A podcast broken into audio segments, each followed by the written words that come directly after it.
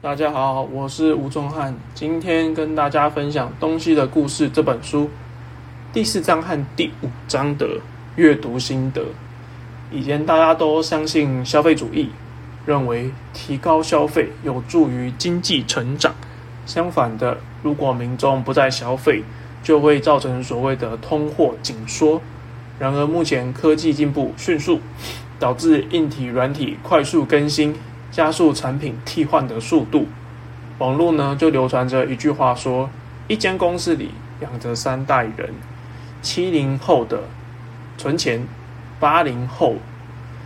投资，九零后的负债，九零后的父母还要替孩子还贷哦，因为没有足够的收入来源。超额消费的习惯又难以改变，负债越滚越大，收入永远抵不上支出，不断延期的负债成为了社会的常态。过度消费指的就是你买了不符合自己需求的商品。目前社会中就有一群人将自己每月赚的钱都用光，而不进行储蓄，我们称为月光族。他们通常是年轻人，他们主要将大部分的开销都花在精致的食品哦，例如吃到饱餐厅、酒吧，且穿着都要当下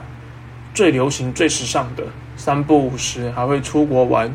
或者是会购买大量的游戏点数等等。这一些都不是日常所需，也不是生活的必须。出现了想要大于需求的情况，若此时这些月光族又持有信用卡，使用信用卡，就有可能造成他们毫无节制的花费，最终形成卡奴。在现今媒体大肆渲染、资讯发达的这个时代，产品日渐便利且倡导时尚，许多人因无法控制想要的欲望而过度发花费。且这个族群在我国现在还在逐渐扩大当中呢。如果我们依照心理学的马斯洛需求主义去分析这群消费者的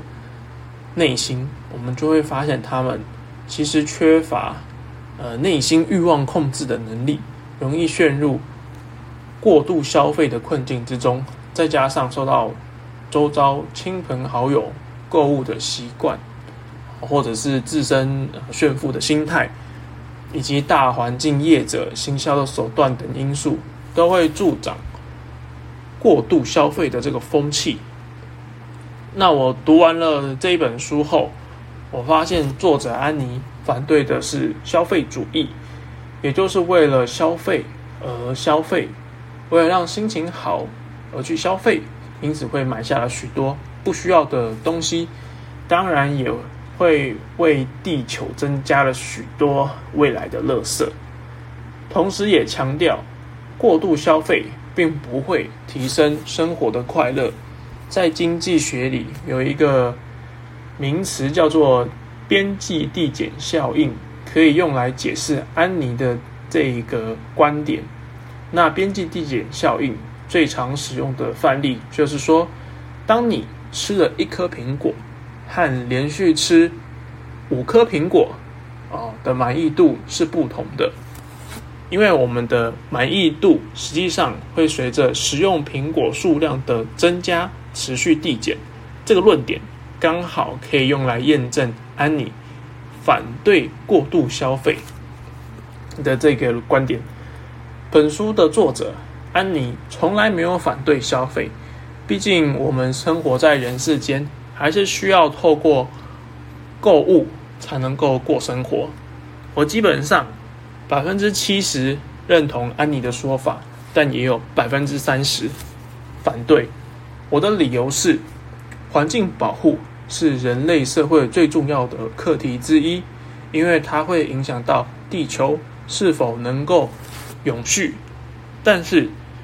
东西的故事》这本书中。也缺乏考虑到社会阶层的因素，因为其实有很多人，呃，对他们来说，谋生可能就是眼前目前最大的挑战。谢谢大家的聆听，拜拜。